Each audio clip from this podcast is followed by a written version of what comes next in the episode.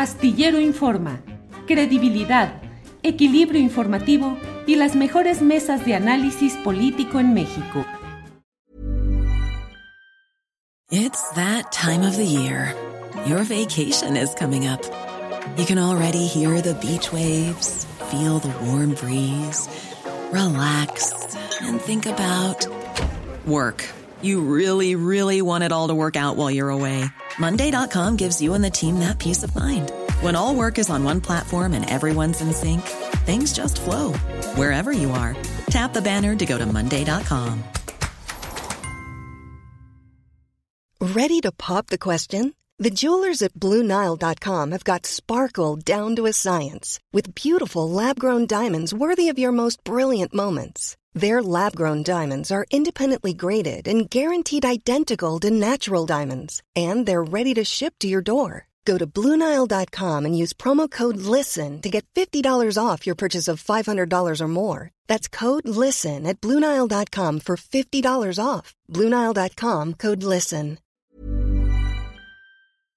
Astillero Informa, credibilidad, equilibrio informativo y las mejores mesas de análisis político en México. Gusto. Arturo Cano, buenas tardes. Muy buenas tardes, Julio. ¿Cómo estás? Alberto. Alberto Nájar, buenas tardes. Hola, Julio. ¿Cómo están, Arturo, Juan y a todos los que nos escuchan? Buenas tardes. Juan Becerra Costa, buenas tardes. Muy buenas tardes, Julio. Qué gusto saludarte, Alberto, Arturo y pues a, a todos los que nos hacen el favor de vernos esta tarde. Se va a poner muy bueno, como todos los miércoles, ¿no? Que se pone bueno. Sí, digo, pues, ¿qué le hacemos? Así es. Pues ustedes digan el tema eh, y quien quiera empezar, quien quiera empezar y poner tema, adelante, por favor. Tú que vienes encarrerado, Alberto. A ver, Alberto. encarregado. Tú vienes encarrerado de, de- desde hace un momentum, vienes muy encarrerado. ¿no? Sí, desde un momentum. Qué bien les ha ido con momentum. ¿De qué hora a qué hora es, Alberto?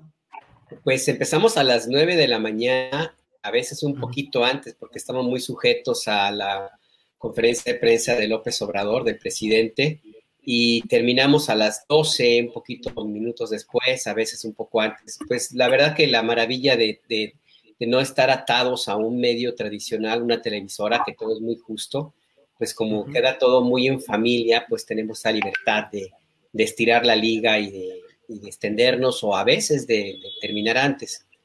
Sí, es, es que sí, ahí estamos en el canal de Rompeviento TV. Sí, sí, sí. Alberto, pues ya te de- eligieron para que inicies y yo creo que el tema pues es el de eh, qué Riquín Anayín Profugín. ¿Cómo ves el asunto este de Ricardo Anaya, Alberto? El Ricky Riquín Profugín, Ricky Pues a mí me- me, me llama mucho la atención la insistencia del presidente López Obrador de darle aire. Eh, pues porque nadie se acordaba quién era Ricardo Anaya eh, en términos estrictamente mediáticos, estaba pues muy desaparecido. A mí me sorprendió honestamente cuando vi que sacó su video.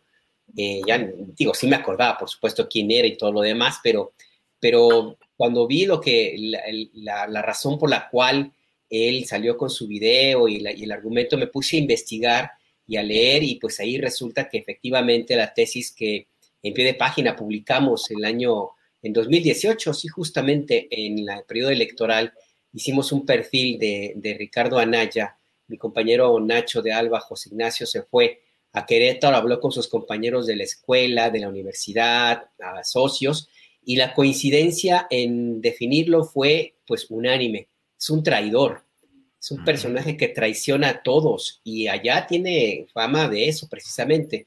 Entonces, pues a mí no me extrañó en nada, nada, nada que al revisar est- estos días eh, la historia de estas denuncias que él dice que son persecución política, pues apareció esta de Ernesto Cordero, por ejemplo, que ya luego se, se hizo más pública eh, cuando lo acusaron de lavado de dinero. También recordé ese affair que tuvo con Enrique Peña Nieto, a quien, a quien también traicionó.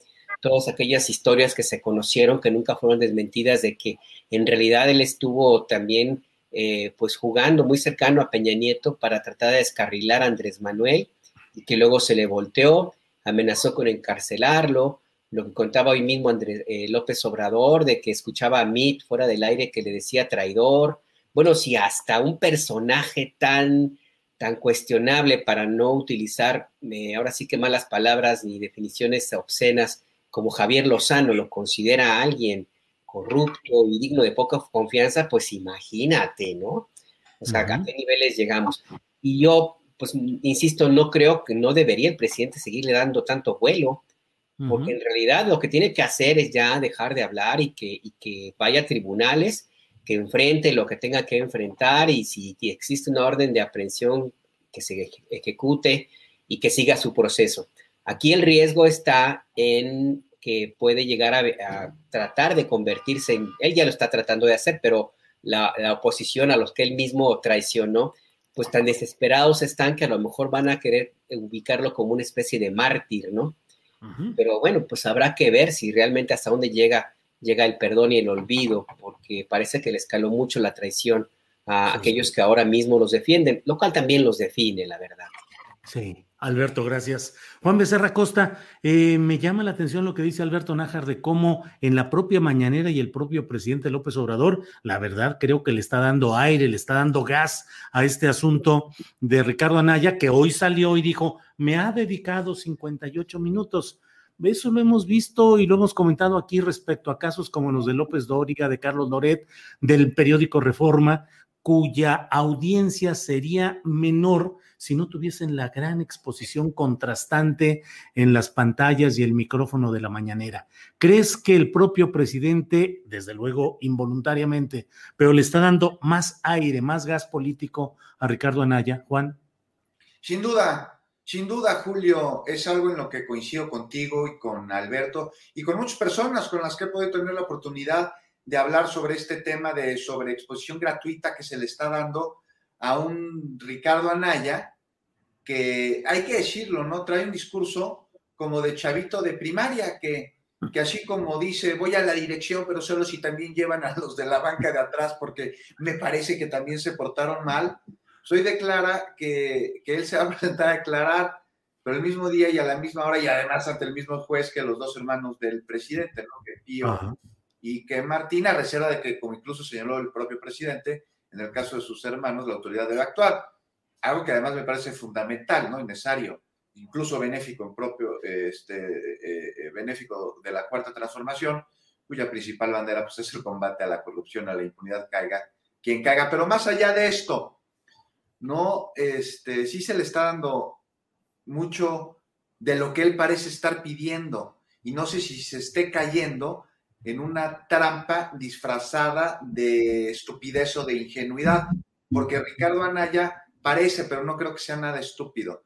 Igual está un poco loco, pero ese ya es otro tema. O sea, ¿cómo presentar al mismo tiempo dos investigaciones aparte, ¿no? Como, como él dice que, que, se va a presentar si se presenta con el mismo juez y a la misma hora que los hermanos del presidente. No, pues, o sea, porque en el caso de los hermanos del presidente, pues se les grabó recibiendo dinero, no hay duda. Lo que en sí no es la comisión de delito. Y precisamente para que quede claro que se investigue de dónde y a dónde fue esa lana. Pero ¿qué tiene que ver Anaya con todo esto, Julio?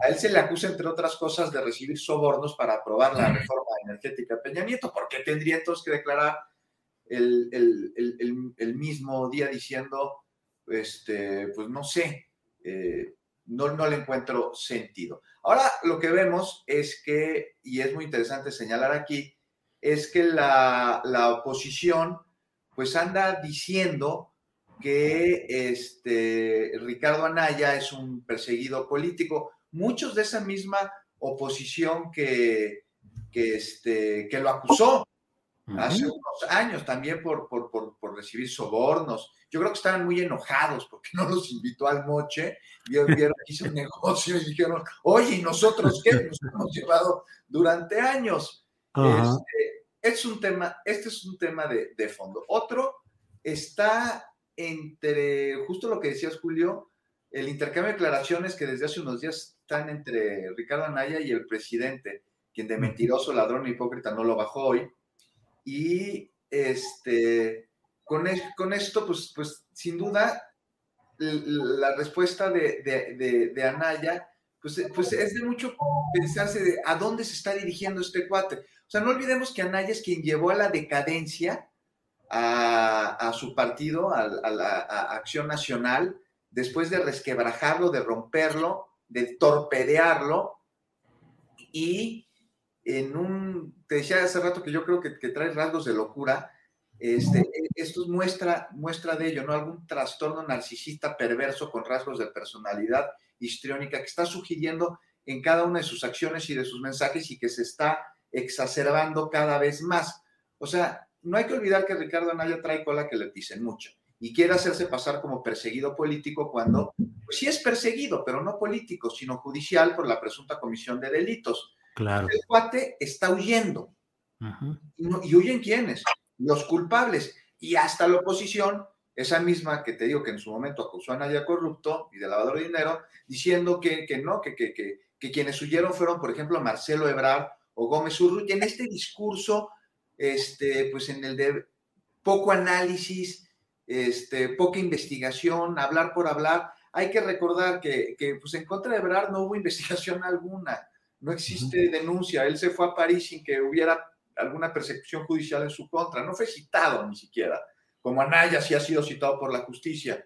y en el caso de Gómez Urrutia, Napoleón, pues él huyó, no sé si están de acuerdo conmigo, él se exilió, que no es lo mismo, porque su vida corría peligro. Y como dato, la Suprema Corte de Justicia lo exoneró de todos los cargos imputados. O sea, una Suprema Corte de Justicia, no la de ahora, sino la de Peña Nieto, y aún así, por recomendación de sus abogados, debió de permanecer un tiempo más fuera de México, pues como les digo, su vida corría peligro. No es lo mismo. Sí. paréntesis, recomiendo rápidamente el libro de Napoleón eh, autobiográfico sobre este asunto, se llama El triunfo de la dignidad, fue editado por La Jornada. Este, sí. Y bueno, ya rápidamente, no se va a presentar a nadie, ya lo dijo. La fiscalía seguramente va a proceder a realizar una imputación y al señalar lo injustificado de su ausencia va a solicitar entonces al juez que se libere una orden de captura. ¿Y qué vemos aquí? Lo que busca es autovictimizarse para intentar evadir la responsabilidad penal de delitos que él sabe que sí cometió. Y ahora aquí ya ahora sí para terminar y de nuevo, la fiscalía. Ay, el Poder Judicial. Elefante reumático que continúa siendo a más de un año de la detención de Lozoya, pues este, una institución con avances casi nulos y con pruebas que se siguen esperando. Y mientras los oya, pues en su casa dilatando mes con mes sus audiencias. Vamos a ver ahora qué pasa con, con, las imputaciones que se le hacen a Nayo. Muy bien, Juan Becerra Costa, muchas gracias. Arturo Cano, te quisiera proponer dos conceptos para ver eh, cómo nos uh, ubicas en el caso de Ricardo Anaya respecto a la traición y el oportunismo, que son factores muy usuales en la actividad política. Es decir, no es que uno deba escandalizarse ante esos hechos que son el ingrediente cotidiano de la actividad política. Pero en el caso de Ricardo Anaya hay acusaciones constantes. Gustavo Madero, que fue su promotor inicial, el propio Peña Nieto, eh, y el oportunismo ahora de muchos de quienes antes lo acusaron expresamente y ahora ven la oportunidad y dicen, pues hay que sumarnos en contra del presidente López Obrador, señalando que sí es perseguido político Ricardo Anaya. En fin, ¿cómo ves estos factores de tanto el oportunismo como la traición políticas en la biografía o en el caso de Ricardo Anaya? Arturo Cano. Pues habría que echarle una relectura, Julio, creo, a, a un texto de Ernesto Núñez, el, chamanesco, que, publicó, que publicó en la víspera de las, de las elecciones del 18. Creo que es difícil encontrar un recuento más eh, documentado de, eh, de un político cuya trayectoria está hecha eh, sobre los cráneos que va pisando. Ese es, ese es Ricardo Anaya, ¿no? Hoy que, que, el presidente le volvía a dar espacio en la, en la conferencia mañanera, eh, hizo alguna referencia a, lo que, a lo que se dijo detrás de, cámara, detrás de cámaras en alguno de los debates eh, entre candidatos presidenciales, justo en el 18. Fue en el debate de Mérida el día 12 de junio, eh, creo que a esta hace referencia el presidente, que en, ese debate vimos a, a López Obrador que, que ya desde entonces insistía en que lo suyo o que su fuerte no es la venganza y pedía no mirar al pasado, al punto de que en ese debate le dijo delante de las cámaras a Ricardo Anaya, que en esa ocasión acusó a, amenazó a Peña Nieto con la cárcel, le dijo, ni a ti te voy a, meter en la cárcel. Sí, Eso le dijo a Ricardo Anaya López Obrador. Recuerdo, y a mí me tocó cubrir ese debate, recuerdo también que, que eh, en algún momento, eh, dados los tiempos estrictos que les eh, plantean en los debates a los candidatos, a José Antonio Amit le quedaban tres segundos, creo, de uno de los bloques. Y, y, dijo, los aprovecho. Y los aprovechó para decir solo una frase mirando y señalando a, Ricardo Anaya. El único indiciado en esta mesa eres tú, Ricardo. Así lo dijo. así es, así es. Este, yo, creo que conviene no olvidar estos, estos ingredientes. Eh, en, en medio de la polémica en la que estamos ahora por, por la reaparición de este, de este personaje, este, que ya tiene entre sus apoyadores a los que le sugieren ir a la cárcel porque de esa manera podría crecer como candidato presidencial hacia el 24. Pero convendría preguntarnos si el presidente López Obrador ya eh, dejó de pensar en que no hay que mirar al pasado y no hay que eh, buscar las revanchas. Si toda la andanada, todas las baterías que están dirigiendo en contra de él, sus opositores, lo han llevado a, cambiar esa, esa decisión o esa postura. Porque eh, siguiendo esa, eh, esa idea, yo diría, bueno, el, el, banquito verde de Silvano Aureoles, del que tanto nos burlamos, ¿era una grasejada, era una tontería de Silvano o era parte de una estrategia de la oposición que incluía el banquito verde, el pollito en fuga y la visita a Washington para acusar al narcogobierno de narcoelecciones? O sea, se han abierto muchos frentes este, y el presidente está enfrentando, digamos, a esos, a esos enemigos que parecen estar dispuestos a todo lo que me conduce a pensar a mí que en adelante lo que vamos a ver con todo lo que implica es una polarización todavía mayor que la que ya estamos teniendo en estos días. Arturo Cano, muchas gracias. Alberto Nájar, y como dirían, y sin embargo se mueve, porque sin embargo, y a pesar de que aquí hemos hablado de Tortuguerts, de la lentitud de la Fiscalía General de la República. Ayer fue insistente la versión eh, publicada incluso en portales de algunos medios de comunicación convencionales, en el sentido de que ya está lista eh, eh, pues el inicio de acciones contra Enrique Peña Nieto y contra Luis Videgaray Caso a partir del procesamiento de declaraciones de Emilio Lozoya. Ayer en particular, algún medio de estos convencionales lo dio como un hecho. Va la FGR por Peña y por Videgaray.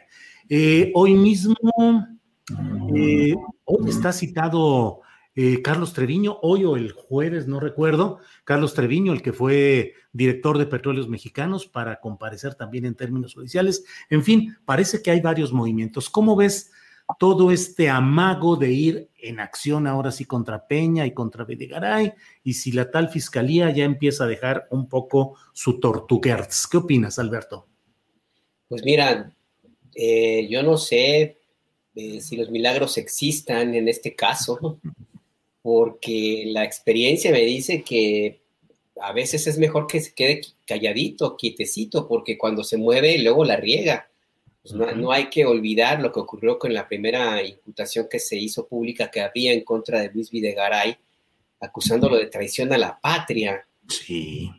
O sea, este, pues está medio complicado que un, juez te pueda aceptar una vinculación a proceso si con una acusación de esta naturaleza, si no la fundamentas bien, tendría que ser un personaje, pues casi, casi como de un una, presencia política mucho mayor que el presidente en turno. Pero en este caso, pues yo estoy muy escéptico porque no es la primera vez que se hacen este tipo de anuncios eh, y quedan nada más en eso, ¿no?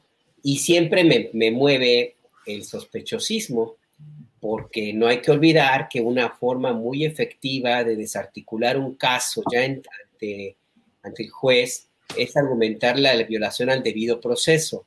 Y el debido proceso se puede violentar cuando se le hace un juicio público a un personaje y él ante un juez puede argumentar que ya fue sentenciado y que eh, por la gente, pues, por, por, la, por la opinión pública, y que eso le puede causar un daño y lo deja en indefensión y el juez eventualmente pudiera hacer que acepte el argumento.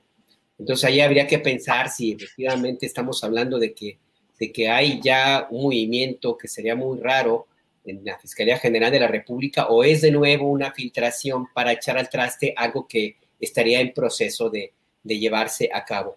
Al final del día yo sigo pensando que, bueno, Peña Nieto es muy difícil que, se le, que sea enjuiciado, eh, porque es expresidente y tiene fuero, tiene inmunidad. Eh, y Luis Videgaray, pues habría que ver cuáles serían las acusaciones concretas, hasta dónde puede llegarse eh, en, ya en un expediente y si basta solamente los documentos y el dicho que trajo Emilio Lozoya y el dicho de este personaje a quien también se le puede desacreditar ante ya ante un tribunal. En el caso del, del exdirector de Pemex, yo lo vería más concreto, más fácil de, llegar a, algún juicio, pero fundamentalmente, y eso es lo, que me parece muy, pues sí, lamentable, porque se trata de un pez chico. Eh, seguimos a la espera de esos peces gordos y si siguen anunciándoles, avisándoles que ya van por ellos, porque está dando la oportunidad de que se escapen de la red. Esa es mi impresión, Julio. Gracias, Alberto Nájar. Juan Becerra Costa, ¿cómo ves este tema? Eh, ¿De verdad se estará desperezando la Fiscalía General de la República? ¿Gers Manero de veras ya tendrá lista alguna acción viable eh, contra Peña Nieto y contra Luis Videgaray? ¿O seguimos con los charalitos y nomás nada de la pesca mayor? Juan. A mí me parece que estamos listos para podernos comer un taco de charalitos, pero el guachinango todavía tendrá que esperar. Eh, mucho trascendido, poco sustento, poca carnita, mucho dime aquí, mucho dime allá, anuncios a medias, una indagatoria contra Peña y Videgaray por distintos actos de corrupción. Este, te digo, trasciende, que se mantiene abierta en vías de judicialización.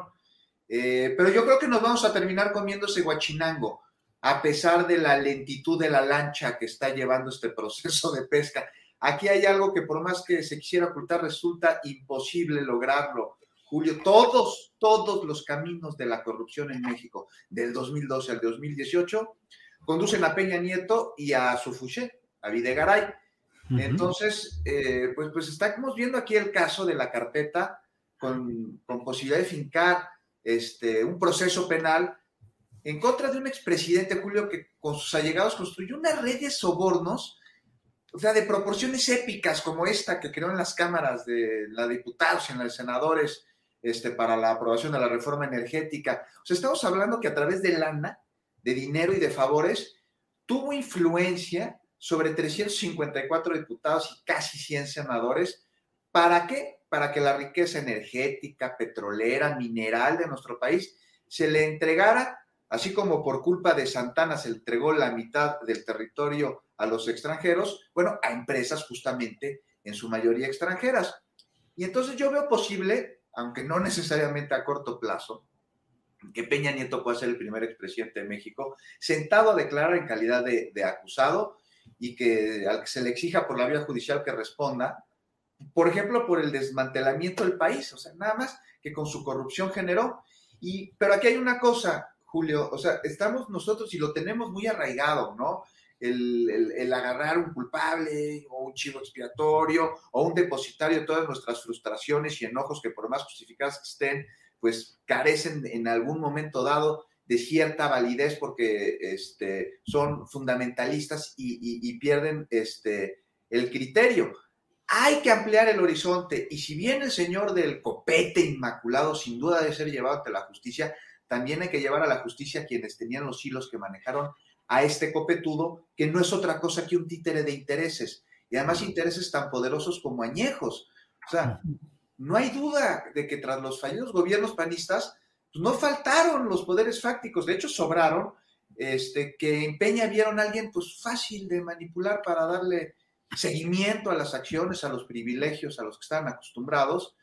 Y así fue, o sea, Peña compensó esos intereses económicos, los de quienes lo ungieron, le consiguieron una esposa de textual, de telenovela, y lo llevaron a los pinos. Y a ellos les dio el petróleo, a ellos les dio la energía eléctrica, les dio las minas, los bosques, el Nevado Toluca, ¿te acuerdas el relajo que se organizó ahí? Bueno, hasta el agua, ¿no? Y ya después salieron a la luz los escándalos.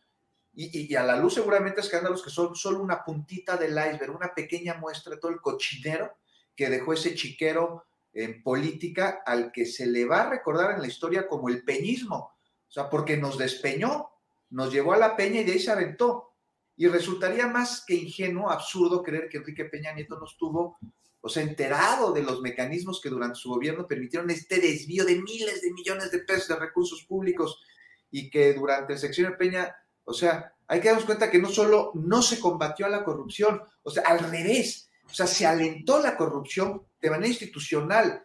Y para poder lograrlo, reformaron leyes que dieron prioridad a unos pocos privilegiados sobre los recursos de, nuestro país. O sea, estamos hablando que durante la administración anterior, la de Peña Nieto, se dio el perjuicio a la nación más grande en la historia moderna de nuestro país.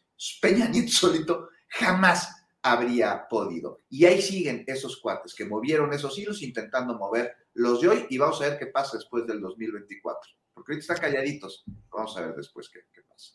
Gracias, Juan Becerra Costa.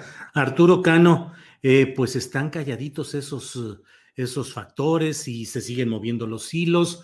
¿Cómo ves, Arturo Cano? ¿Cómo surgen este tipo de filtraciones que de pronto llegan a, a portales, pienso en el de Reforma, donde lo publicaron de una manera, pues como un hecho periodístico concreto, va la FGR por Peña y por Videgaray. ¿Cómo se mueven esos hilos y cómo llegan, eh, cómo se filtran estas eh, versiones? ¿Qué interés crees que hay detrás de ellas? Y ya en lo concreto, si consideras que la FGR de veras está preparando algo o seguimos en la misma indecisión de parte de esa fiscalía. Pues ya, no sabe uno a estas alturas si corresponde a una eh, efectiva acción que tenga preparada, que esté preparando la fiscalía o si corresponde a una estrategia para medir el agua de los camotes y ver cómo se mueven eh, los grupos que están detrás de cada uno de los indiciados, de los señalados por, causa de corrupción. Resulta, resulta complicado y eso puede derivar, eh, Julio, pues en un eh, mayor descrédito del que todavía del que tienen ya los aparatos de justicia, de por sí bastante desacreditados en, nuestro país. Es, lamentable que, se siga eh, viviendo de estas filtraciones, porque además, como bien señala Alberto, eso puede incluso perjudicar el proceso que, se presenta en contra de alguno de los responsables de estos asuntos. Yo creo que, tenemos eh, perfectamente claro que que el sexenio de Peña fue un sexenio de saqueo, eh, que tenemos perfectamente claro que la investigación iniciada durante ese gobierno, este, no sé si ustedes recuerdan que el procurador eh, Raúl Cervantes al momento de su renuncia dijo que él se iba dejando listo el expediente de Obedrech. sí, claro, claro. Fue Cervantes en noviembre de 2017, yo creo, Después ya no hubo titular formal de la Procuraduría y tampoco ningún resultado de esas investigaciones. Fue eh, o fuimos durante largo tiempo el único país de América Latina donde la empresa brasileña repartió sobornos y que no tenía nadie en, el, en la cárcel, ¿no? nadie estaba en el, botellón. Entonces, eh, pues, pues creo que no, no le hacen bien eh, a la causa de la, de la 4T, cosas que hay que reconocerlo, no están todas, eh, por supuesto, en el control del Ejecutivo. Por eso el presidente puede decir en las conferencias mañaneras, pues, ¿yo por qué? Si esta es una investigación judicial y los denunciantes fueron tus antiguos compañeros de, este, de partido, tus, tus, este, tus colegas a los que traicionaste. Bien, Arturo Cano, muchas gracias. Alberto Nájar, eh, ya dinos la verdad, por favor, ya esto se está poniendo muy serio y hoy el presidente de la República ironizó y dijo que en un descuido los candidatos para 2024 puedan ser eh, Loret de Mola o López Dóriga o Ricardo Anaya, dijo, o el señor de la Coparmex, supongo que se refería a Gustavo de Hoyos, y al dueño del Ox, de los Oxo, que sería el famoso diablo José Antonio González Fernández, de los hombres más ricos del país, del grupo de los 10 de Monterrey, de FEMSA, la embotelladora de Coca-Cola. Ya dinos, Alberto, ¿por quién votarías de esa baraja que nos ofrece hoy el presidente López Obrador? Hey, I'm Ryan Reynolds. Recently, I asked Mint Mobile's legal team if big wireless companies are allowed to raise prices due to inflation. They said yes. And then when I asked if raising prices technically violates those onerous two year contracts, they said, What the f are you talking about, you insane Hollywood ass? So to recap, we're cutting the price of Mint Unlimited from $30 a month to just $15 a month. Give it a try at mintmobile.com slash switch. $45 up front for three months plus taxes and fees. Promo for new customers for limited time. Unlimited more than 40 gigabytes per month. Slows. Full terms at mintmobile.com. There's never been a faster or easier way to start your weight loss journey than with PlushCare. PlushCare accepts most insurance plans and gives you online access to board-certified physicians who can prescribe FDA-approved weight loss medications like Wigovi and Zepbound for those who qualify. Take charge of your health and speak with a board-certified physician about a weight loss plan that's right for you. Get started today at plushcare.com slash weight loss. That's plushcare.com slash weight loss. plushcare.com slash weight loss. No, pues me la ponen muy difícil con tan excelsos currícula y con, con esos antecedentes de tanta limpieza, honestidad, con ese derroche de ética de los personajes, la verdad que pues sí, me la ponen muy, muy complicada. Eh, en realidad aquí el tema es que más allá de la broma, pues yo creo que eh, no hay que descuidarnos. En caso de Ricardo Anaya, por ejemplo, alguien comentaba en el espacio que me toca a mí conducir por las mañanas, que bueno, si ganó Cuadri, cualquier cosa puede Así es que pues, mejor hay que tener... Si Fox, fue presidente, Alberto. Sí, sí, Fox democratizó la presidencia, cualquiera podría llegar con mejores méritos que el embotado de aquel momento. Fox fue gerente de la Coca-Cola, ahora el presidente del observador habla del dueño. Sí, sí, sí. El dueño del circo. Sí, o de los dueños del circo, que hay varios que están muy activos eh, y muy radicalizados, creo yo, en contra de la 4T cada vez más, ¿no? Ahí anda moviendo ya los hilos en Sinaloa muy anticipadamente la Coppel, ¿no? Que probablemente Tenga, tenga un proyecto similar para todo el país. Perdón. No, no, sí. Además, yo, difícilmente, bueno, la verdad que difícilmente veo a este personaje que le dicen el diablo, eh, que siempre se me olvida su nombre, el, directivo de, González Fernández, eh, José Antonio, ¿no?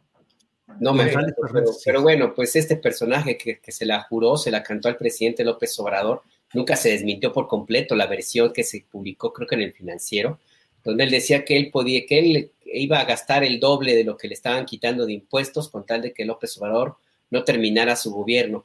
Y pues ahora vemos que están muy echados para atrás en el tema de la, de la, revocación de, de mandato. Entonces ahí yo creo que habría que revisar eh, el movimiento que tiene la oposición, eh, revisar con mucho cuidado el valor que, que tienen o no tienen ya los partidos políticos como una herramienta para los, los dueños de adeveras, los que mueven los hilos, a ver si efectivamente siguen siendo útiles para sus propósitos y estar muy pendientes de que no quieran revivir alguna época del pasado, ¿no? Olvidemos al famoso Maquío, por ejemplo, en la elección de 88, eh, yo no veo ningún maquillo ahora mismo. El gordo sí era muy simpático y era muy intro y tenía, por lo menos le giraba un poco bien el, coco. Ahorita mismo no veo a alguien que pueda hacerlo, pero no descartemos que el terreno que se está preparando ahora mismo vaya en ese sentido. No es gratuito el argumento que se tiene, lo que comentaba Arturo de la silla verde de, de Silvano Aureoles, lo que vemos ahora con Ricky Riquín Profugín y esa aventura a Washington para pedir apoyo a Luis Almagro, este otro inefable personaje, pues está en la idea de construir la narrativa de que el de México es un gobierno autoritario, con todo el cinismo que les caracteriza, inclusive al extremo de ver a, Felipe Calderón y a Margarita Zavala, a quienes traicionó Ricardo Anaya, pues ahora apoyando a este personaje. Entonces, sí, no, no hay que descuidar las cosas, puede sonar broma, sí, difícilmente sería alguno de ellos, a lo mejor eh, en, su, muy ser interno lo estarían deseando. Ferris de Con estaría encantadísimo de, ocupar ese lugar. pero, pero pues no, no, no, no, no creo que llegue a ese extremo. Lo que sí me queda claro de alguien que, ya para cerrar el comentario, Julio, de alguien que muy posiblemente ya no está en esta baraja, es el senador Ricardo Monreal, a quien ya lo están bajando, bajando y bajando de esta lista de los tapados presidenciables, corcholatas o como se llame ahora. Híjole, es cierto. A ver si ahorita le damos una repasadita al tema de Monreal.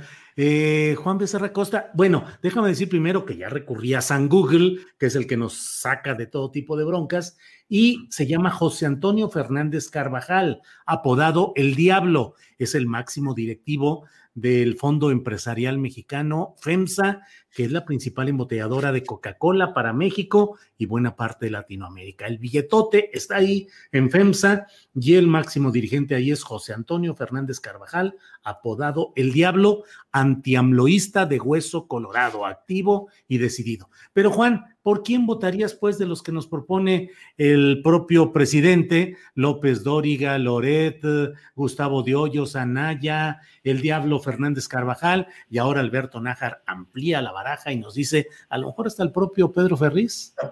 Yunes también andaba. Yunes, dijo Yunes también. Sí. votemos, por la segunda caja abierta en el Seven en lugar de. sí, sí, hermano.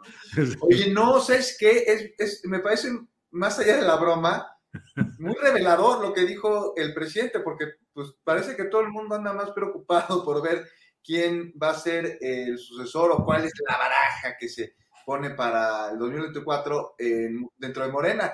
Pero la oposición no está viendo para adentro. O sea, en vez de estarse fijando en quién puede ser el candidato de Morena, ¿por qué no buscan uno que sea el de ellos, que sea viable, porque en, efecto, o sea, ¿quién más podría, o sea, dentro de los impresentables que mencionó el presidente, este, como propuestas en este medio chiste, este, pues están igual también los que omitió. No hay a quién irle. Me preguntas, Julio, ¿tú por cuál de estos votas? Ajá. me cae que anulo la boleta. No, no, o sea, no, no hay por quién y no hay por quién dentro de la oposición y eso es muy preocupante porque la oposición es súper necesaria para la democracia, querido Julio, o sea, es fundamental, es, crea transparencia, crea diálogo, un contrapeso que debe ser este, siempre bajo el marco jurídico y legal, construye, aporta a la crítica, este, abona a la legalidad. Y bueno, pues imagínate qué tan derrotada no está la oposición en México, que estos cuates pueden ser candidatos, pero ya fuera el chiste. O sea, que pueden ver a alguien como Anaya Como, posible candidato. Entonces, pues, este, pues hay que, antes de ver, este, como dice, es que yo no soy muy, muy bíblico. El, problema, el problema es que el candidato de la oposición lo será porque por sus cualidades personales, por su talento político, por su capacidad discursiva, o porque será el más eh, acabado ejemplo del antiobradorismo, del odio a la 4T. Pues eso, va, el, enemigo de mi enemigo es mi amigo y el peor enemigo de mi enemigo pues va a ser mi mejor amigo y sobre eso se, se van a ir. Pero eso sería una manera medio simplista de verlo, porque también tiene que construir un personaje con el cual se identifique este sector de la población que ya tienen este, eh, cautivo y, que también detesta a López Obrador y que no se informa y que si se informa es con Chumel o con Loret de Mola y que no tiene porque no quiere y porque no le interesa y porque por favor no se lo digan porque lo van a deprimir, las noticias claras de lo que está sucediendo, por ejemplo, con la Jornada Nacional de Vacunación. Ese sector ya lo tiene. Lo que buscan generar es entre los indecisos alguien con el que se puedan identificar algo que, seguramente vamos a ver en la Ciudad de México con Santiago Taboada si no le caen antes judicialmente con toda la este cochinero que tiene ahí con la mafia inmobiliaria de antes y de ahora. Pero pues no, no, yo no veo oposición, yo no veo que tengan un candidato, yo no veo que haya propuestas más allá de hambre, es un peligro para México y nos va a convertir en Venezuela. Y no quiero que me pongan una vacuna de tal marca porque la de otra marca es mejor más allá de eso, no veo ninguna propuesta y el país tiene gravísimos problemas, gravísimos problemas en los que la oposición tendría que ser un actor para primero ponerlos a la vista, porque muchos de ellos ni siquiera están a la vista, y después eh, encontrar soluciones a favor de la sociedad y no de sus intereses particulares, como es su papel, el que tendría que ser y el que es el de la oposición en cualquier otro lugar del mundo. Juan Becerra Costa, gracias. Arturo Cano, pues la misma pregunta, que es un poco una pregunta entre chunga, chocarrera, eh, de estos eh, aspirantes que de manera irónica planteó el presidente López Obrador. Aquí en el chat de nuestro programa eh, hay quienes dicen, apunten también en esa gran baja a Ricardo Salinas Pliego, que ya ven que despliega una enorme actividad en las redes sociales, insultando a unos, eh, regalando dinero, peleando por un lado, por otro, pero con una presencia creciente.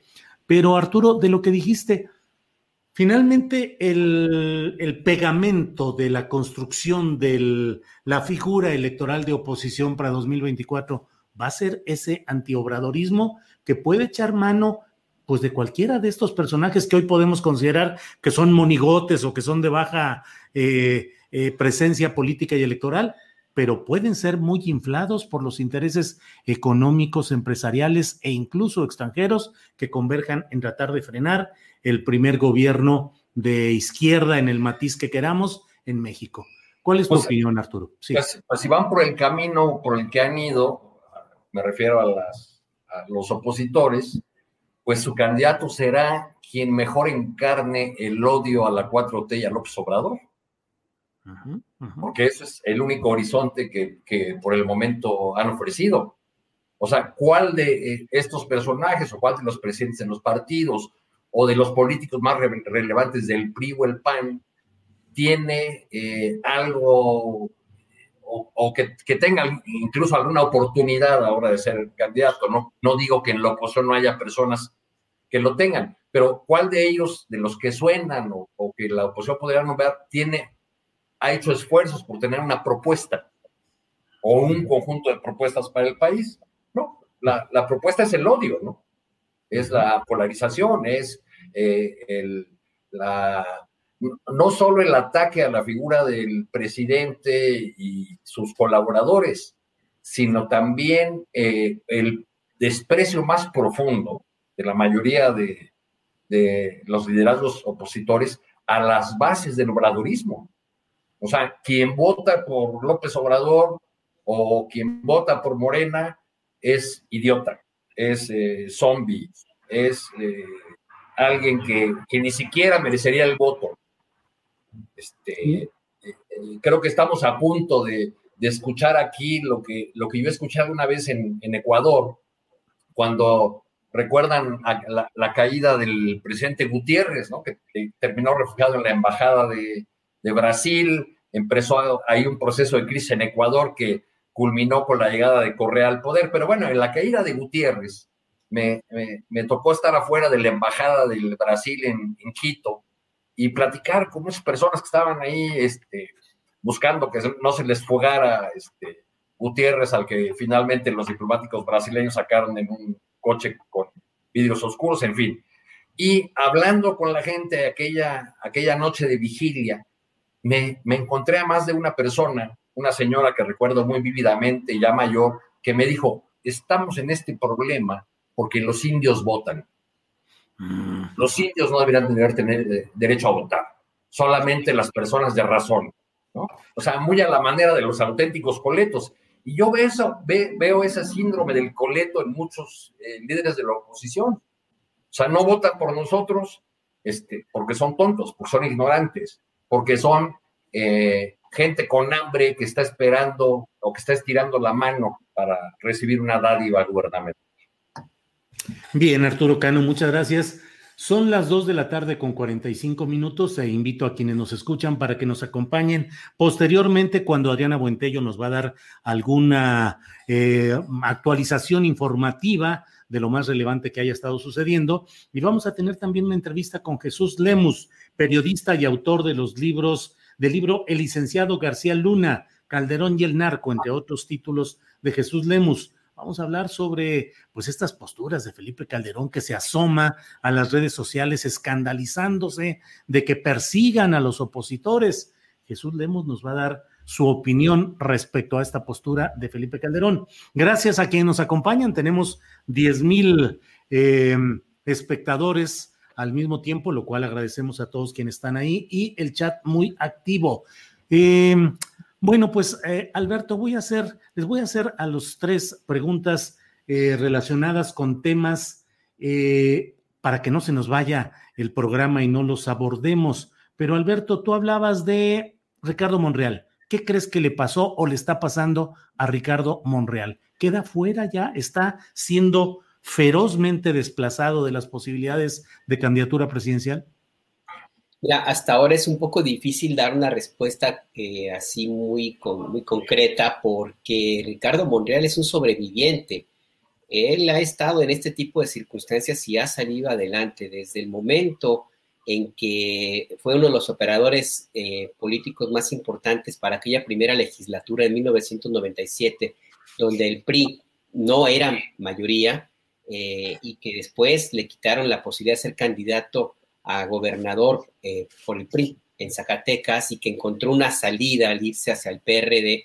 Bueno, pues como esas ha encontrado muchísimas, así es que yo creo que en este caso mi, mi impresión es que está en uno de esos episodios, simple y sencillamente en el proceso de vender caro su amor, de recordar qué tan valiosa es la operatividad política que él tiene y en algún momento también plantar pues el, tema muy sencillo que es la, la, necesidad de contar con el respaldo de fracciones parlamentarias para las votaciones que necesita el presidente de la República en el Senado, por supuesto, pero también en la Cámara de Diputados donde se ha visto que los operadores que tiene Morena pues no han sido muy eficientes, ¿no? Y ahí está el caso de Mario, Mario Delgado.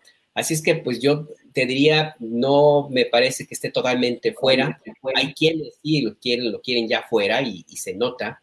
O sea, la, operación política de, de, Martí Batres, por ejemplo, se empieza a notar eh, en lo que se, estamos viendo publicado ahora mismo, eh, que llegó como refuerzo con Claudia Sheinbaum y por supuesto también lo que implica el, hecho de cómo se está moviendo Marcelo Ebrard, que por cierto, Marcelo Ebrard también se apoyó en Ricardo Monreal. Por eso, por eso te digo que es un poco difícil saber si está totalmente fuera o no, porque es, insisto, un sobreviviente, se sabe mover, conoce muy bien los sótanos y sabe muy bien cómo salir adelante y encontrar la salida, la tapa de la alcantarilla en el momento más adecuado. Así es que esta historia todavía no termina, Julio. Gracias, Alberto. Lo que quieran comentar de lo que acabe yo de preguntar a alguno de ustedes, adelante, pero... No, está fuera, Julio, ahí va mi pregunta. Está fuera Ricardo Monreal cuando acaban de nombrar hace un par de días al senador José Alejandro Peña como delegado especial del Comité Nacional de Morena en la Ciudad de México. El cargo anterior de José Alejandro Peña, que fue, eh, eh, que era el suplente de Gabriel García, fue delegado especial en Zacatecas. Entonces, bueno, a mí, a mí me parece que es muy claro que este personaje es un monrealista. Bueno, pues acaba de ser encargado nada, nada más, sin nada menos que de todo lo que tenga que ver con los preparativos para el 2022, el revocatorio, etcétera.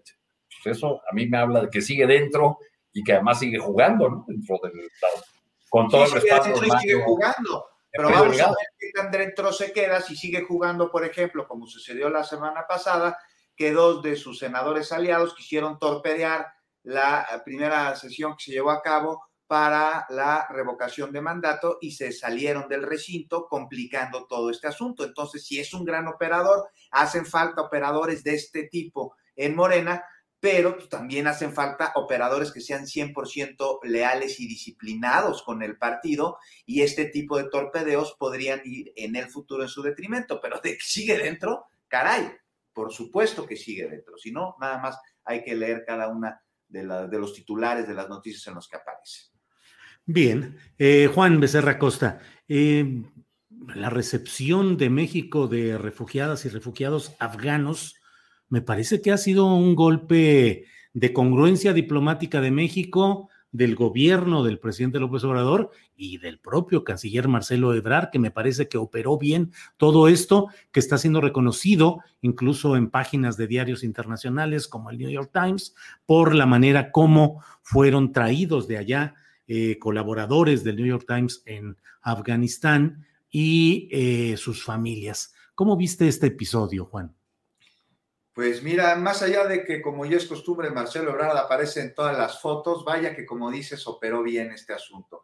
Y aquí hay que destacar algo que es muy importante, este, y que es que en México, a diferencia de lo que está sucediendo en otras naciones, en otros países, que además son países que, pues, por llamarlo de alguna manera, son jugadores de primera división en las canchas de la política exterior, como Estados Unidos, pues aquí, a diferencia suya, hicimos a un lado la enorme burocracia para entonces dar paso a la solidaridad y a la atención humanitaria. O nos movimos rapidito para que las personas que venían de Afganistán pudieran, pudieran salir de Kabul, los que pudieron salir de Kabul, pudieran recibir la protección humanitaria a la que nuestro país pues, pues les da derecho mientras deciden cuál es el futuro que, que toman. Y, pero y esto les da también la posibilidad de que ese futuro sea aquí en México, si es que ellos así lo deciden.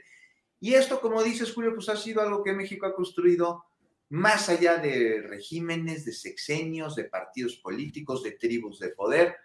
México ha sido históricamente un oasis de refugio que responde a sus políticas, sí, humanitarias, pero estas son a su vez, Julio, y me gustaría decirlo aquí porque es importante, son resultado mucho de nuestro sentir y de pensar individual. Nosotros somos bien solidarios, somos de abrir nuestras puertas, de invitar, de agasajar. Y esto, insisto, pues es un reflejo de cómo somos en lo individual, porque pues me parece que ningún anfitrión es tan bueno como el que nació aquí en México. Aquí tiramos la casa por la ventana cuando recibimos a nuestros invitados. Aquí les aplaudimos a los músicos en conciertos más que lo que les aplauden en otros países. Y nuestra política de asilo es una que también sabe brindar hospitalidad y apoyo a, a extranjeros en momentos difíciles. Y hemos recibido a lo largo de la historia a personas como a José Martí, a Fidel Castro, a a quién más, a José, José, José los invitó. A, mí me encanta, a mí me encanta la idea de que se honre la tradición de asilo. Eh, por supuesto que es, eh, es una de las notas de orgullo de México eh, en, en, la historia, pero ojalá estos, estos argumentos que, que, se han usado ahora para traer a los afganos, pues ampliaran a, cuando no lo solicita el New York Times, ¿no? Claro. no, no, sé si hubiera la misma, la misma celeridad eh, si lo solicitara la prensa libre de Guatemala o eh, la tribuna de Honduras.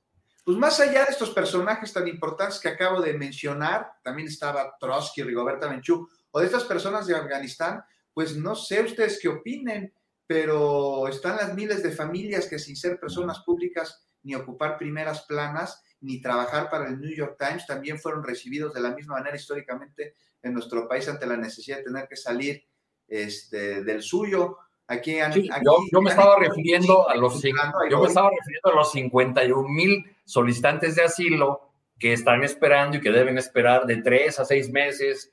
Un proceso que hay que reconocerle a este gobierno. Se ha facilitado y se ha aumentado la capacidad de la Comar en el sexenio de Peña Nieto yo hice ese recorrido en los últimos años de, Peña, desde Tabasco hasta, eh, desde la frontera con, Guatemala y Tabasco hasta Veracruz, pues todo estaba diseñado para dificultar a, los centroamericanos, sobre todo, que solicitaran asilo o a gente de cualquier nacionalidad que ingresaba por nuestra frontera sur. ¿Por qué? Porque la única oficina de la Comar en aquel entonces estaba en Acayucan, ¿no? O la más cercana, digamos, a la frontera muy lejos de la frontera. Se trataba de dificultar del lugar. Y tenemos ahora el, el problema de eh, que ya los expertos en migración están advirtiendo que, bueno, aplaudamos la, la decisión de aceptar a estas familias eh, de Afganistán, Afganistán, pero no podemos reducir eh, el tema de la migración a lo que lo reduce en una declaración precisamente al New York Times el canciller, a que México con este acto está diferenciando a los migrantes económicos de aquellos que están huyendo de la, de la persecución. Porque en el caso de Centroamérica hay muchos que no, no son migrantes económicos, sino que están huyendo de la violencia y de la persecución. Están acribillando en sus lugares de origen. Juan, bien. Eh, eh, Juan, eh, ¿es, ¿es, el comentario? Hasta ahí. Este, pues, pues, pues, sí, ahí queda. Bueno, ahí queda. Bien, Arturo Cano. Em, hoy inició el recuento de votos en Campeche, eh, sobre todo por la pequeña diferencia de votos entre Laida Sansores, postulada por Morena y sus aliados, y Eliseo Fernández se llama el, el aspirante del MC, un empresario que realmente creció mucho y bueno, está ahí. ¿Cómo ves este recuento de votos y qué puede significar en el caso de Campeche y eventualmente los otros que están sujetos a impugnación, que son Michoacán, Guerrero y San Luis Potosí? Arturo, por favor. Pues primero nos deja ver que la autoridad electoral, eh, eh, pues eh, otra vez es, resulta más puntillosa con lo que tiene que ver con Morena que con otros partidos o, candidatos. Ciertamente, en el caso de Campeche, pues la, diferencia fue muy, muy estrecha y la, salida que ha dado la autoridad electoral del recuento voto por voto propició incluso este, burlas o, chistes malos como el de Luis Carlos Ugalde, ¿no? Que dijo, ah, pues no quería voto por voto, pues ahí está, ¿no? Bueno, estoy siendo un tanto reiterativo porque Ugalde ya es en sí mismo un mal chiste, ¿verdad? Eh, pero, creo que, bueno, pues ahí, ahí está Morena defendiendo sus triunfos. Veo que Mario Delgado ya llegó a Campeche y se tomó la foto con, Laida Sansores. Eh, y esperemos que, que el recuento eh, transcurra con tranquilidad y que las autoridades electorales nos muestren que tenían razón al, al ser tan puntillosas en este caso. Oye, pero en el asunto, más allá de, de ser puntillosas en este caso, pues está lo de la propuesta de recuento que ejerció Janino Talore, pues fue sometida a valoración de última hora. O sea, aquí hay un asunto de fondo de la autoridad electoral que nada más pues, no está funcionando. Eh, trae un desorden, este, desencuentro tras desencuentro tras desencuentro entre los ponentes, que en esta ocasión además no fueron notificados de la intención. Hubo reclamos, incluso el magistrado Vargas Valdés solicitó que la propuesta fuera retirada de la orden y que se volviera a convocar con tiempo para que pues este, pudieran entonces, sí, bajo conocimiento y estudiando el asunto, poder, poder participar. Y aquí lo de fondo es que tenemos, es preocupante que en un instituto, un tribunal electoral, pues no tienen la confianza de la mayoría del pueblo, por la razón que sea, y, y a quien se quiera o a quien se le pueda atribuir, no es democrático. O sea, ni en el 88 ni en el 2006 había existido una desconfianza tan grande hacia quienes tienen la tarea de velar y construir la democracia. Y síntoma de esto es lo que está sucediendo allá en el estado de Campeche. Gracias, Juan. Bueno, pues estamos ya, son las 2 de la tarde con 59 minutos. Estamos terminando esta mesa de periodistas. Alberto Nájar, como siempre, muchas gracias. Buenas tardes. Y por favor, da las coordenadas de quienes deseen seguir el trabajo que están haciendo en Rompeviento TV. Sí, muchas gracias, Julio. Pues es el canal de YouTube de Rompeviento TV. El programa se llama Momentum y nos encuentra todos los días de lunes a viernes a partir de las 9 de la mañana. La transmisión empieza con la conferencia matutina de López Obrador, el presidente, y nosotros, Ernesto Ledesma y un servidor, empezamos a las 9, a veces un poquito antes. Así es que pues sí, gracias por la oportunidad, ahí los esperamos. Muy bien, gracias Alberto Nájar. Juan Becerra Costa, muchas gracias por esta ocasión, por tu participación y a leer tu artículo de la jornada sobre el Zócalo, que estuvo bien interesante. Gracias, Juan Becerra. Muchas gracias, Julio. Un abrazo, Arturo, Alberto y a todos los que nos han hecho el favor de acompañarnos. Arturo, gracias eh, por la participación de hoy. Leí también un tuit en el cual recomiendas asomarnos a este documental del canal 6 de julio de Granadas de Fragmentación, que ya está disponible bajo la dirección de Carlos Mendoza. Arturo, gracias. Pues, y a una reconstrucción que hace de aquel eh, triste episodio en lo que Carlos califica como el primer acto terrorista en la historia de México. Lo que sucedió aquella noche del grito. Sí, en la plaza principal de Morelia, Michoacán. Arturo, muchas gracias. Gracias a los tres. Alberto, Juan, Arturo, gracias. Para que te enteres del próximo noticiero, suscríbete y dale follow en Apple, Spotify, Amazon Music, Google o donde sea que escuches podcast. Te invitamos a visitar nuestra página julioastillero.com. Hi, I'm Daniel, founder of Pretty Litter. Did you know cats tend to hide symptoms of sickness and pain? I learned this the hard way after losing my cat, Gingy. So I created Pretty Litter, a health monitoring litter that helps detect early signs of illness by changing colors, saving you money and potentially your cat's life. Pretty Litter is veterinarian developed, and it's the easiest way to keep tabs on your fur baby's health right at home. Go to prettylitter.com and use code ACAST for 20% off your first order and a free cat toy. Terms and conditions apply. See site for details. Even when we're on a budget, we still deserve nice things. Quince is a place to scoop up stunning high end goods for 50 to 80% less than similar brands. They have buttery soft cashmere sweaters starting at $50, luxurious Italian leather bags, and so much more. Plus, Quince only works with factories that use safe, ethical, and responsible manufacturing. Get the high-end goods you'll love without the high price tag with Quince. Go to quince.com slash style for free shipping and 365-day returns.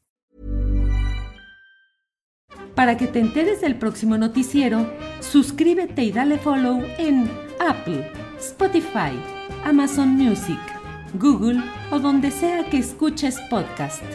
Te invitamos a visitar nuestra página julioastillero.com.